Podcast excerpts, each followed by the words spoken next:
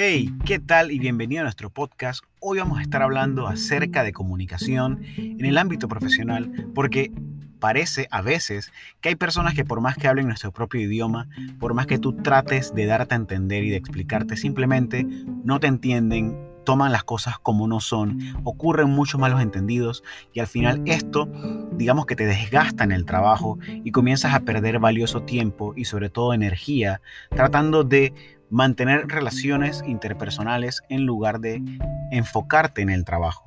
La comunicación es una de esos, esas habilidades blandas que son altamente valiosas en todos los aspectos de la vida, obviamente en el personal y también en el profesional.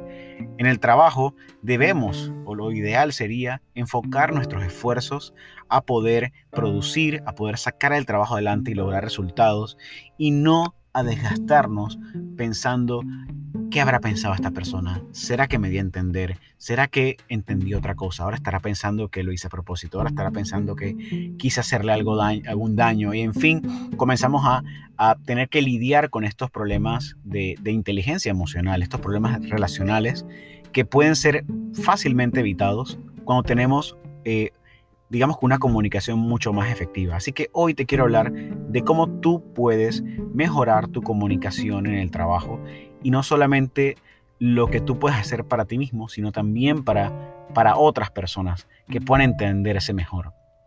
Una de las cosas que tú puedes hacer primero es entender cómo tú te comunicas, cómo es tu, cómo es tu, tu canal específico para comunicarte, cómo tú prefieres que sea esa comunicación.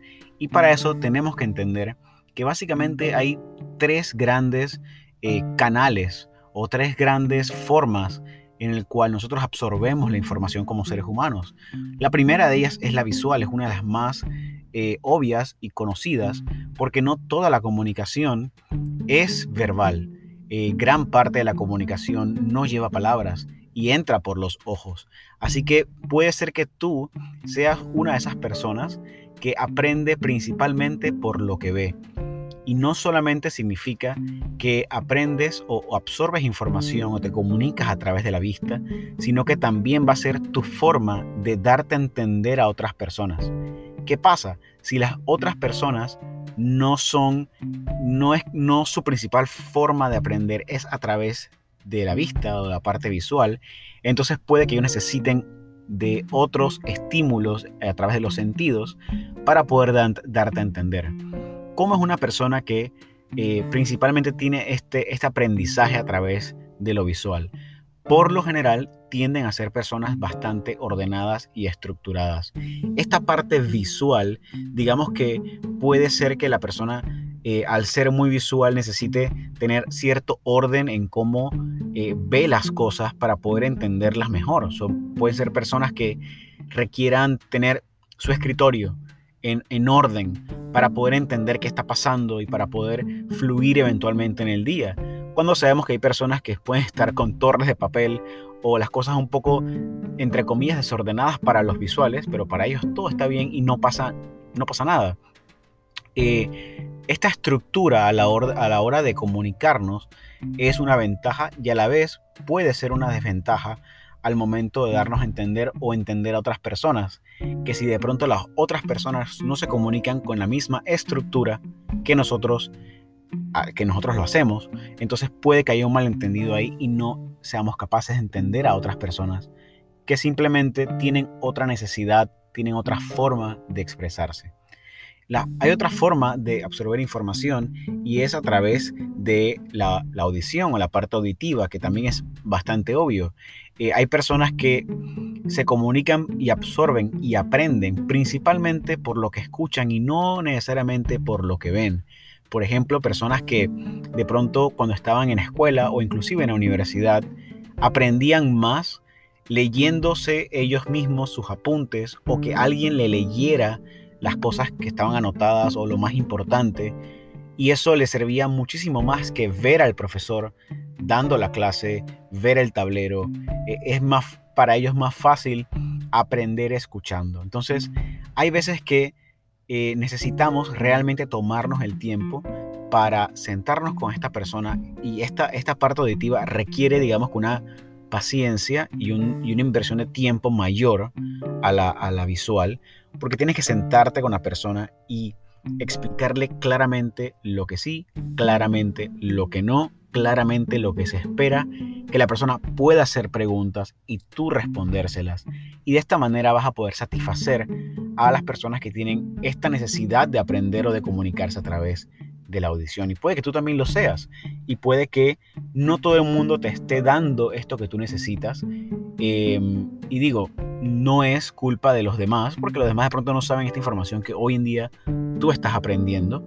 Pero está en ti ver cómo te apalancas de los otros canales que existen para que no te quedes sin información, sino que siempre puedas extraerla y absorberla de tu entorno.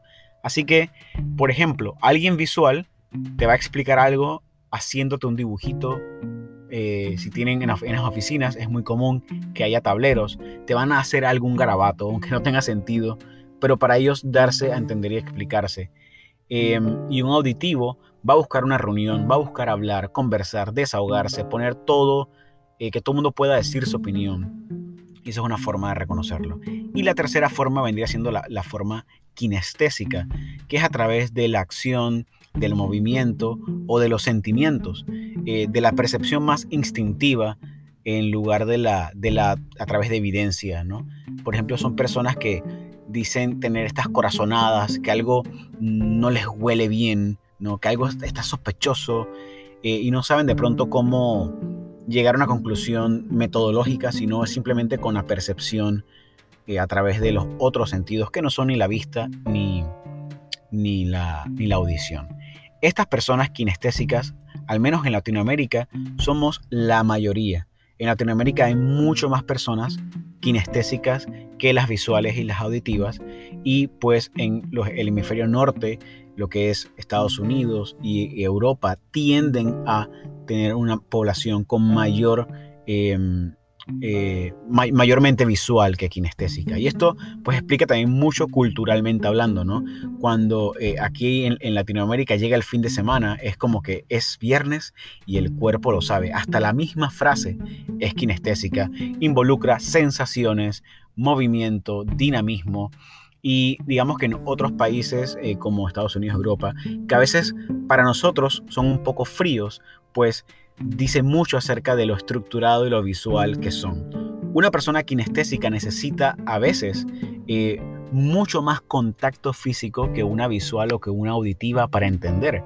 Y puedes reconocer a estas personas en oficina porque tienden a abrazarte, a saludarte más efusivamente, van a buscar, eh, digamos que, siempre estar haciendo algo. Si la persona no está involucrada haciendo con sus manos o involucrada en la acción, puede que se aburra fácilmente de lo que está haciendo. Entonces, si tú eres de esta categoría, tienes que entender primero que todo que no puedes solamente em, apoyarte en este canal para entender y darte a entender. Tienes que usar los otros, sobre todo el visual que vendría siendo lo opuesto directo porque lo opuesto al dinamismo, a la acción, es la estructura, la rigidez. Entonces, normalmente en los trabajos, los problemas de comunicación más grandes son entre visuales y kinestésicos. Entonces, una persona kinestésica te va a tratar de, dar a entender algo utilizando el lenguaje sensorial, como por ejemplo, eh, esto me huele mal, me estás metiendo el dedo en la llaga, eh, esto tiene, me, da un feeling como que no, me da la intuición de que no, no, me, no me parece. Eh, son personas como que te pueden decir, es que, es que me, sentí de esta manera. Puede que no recuerden exactamente, eh, no puede, puede que aparentemente no tengan la mejor memoria, porque puede que no recuerden como los datos concretos, los nombres, las fechas, pero sí van a recordar las sensaciones muy bien. Entonces puede que ocurra algo y ellos digan, mira, realmente no me acuerdo cómo fue que sucedieron los hechos, pero yo me sentí muy mal. Y, puede que sea su forma de explicarlo. Entonces, eh, para entendernos mejor en el trabajo, eh, debería pues cada quien realmente investigar un poquito de cómo es su forma de, de aprender, de absorber información y de comunicarse. Y nosotros por nuestro lado no podemos esperar que los demás lo hagan. Si tú estás hoy escuchando este podcast, eh, está en ti la responsabilidad, está en ti cambiar las cosas porque tú eres quien maneja ahora una información nueva, poderosa y transformadora que puede llegar a impactar tu lugar de trabajo. En mi caso, cuando yo aprendí esto, realmente me detuve a tratar de entender a mis compañeros de trabajo en ese momento y me di cuenta por qué tenía algunos problemas con otros compañeros. Y era simplemente porque a pesar de que hablábamos español, estábamos comunicándonos a través de canales distintos.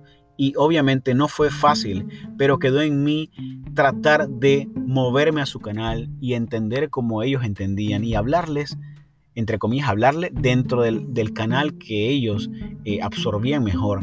Y los malentendidos realmente redujeron muchísimo. Así que espero que esta información de, los, de las tres formas eh, macro de poder absorber, comunicarnos y aprender te haya servido para tú entender un poco más cómo eres tú, poder entender de pronto por qué tienes ciertos problemas de comunicación con otras personas y darte herramientas para poder mejorarlo.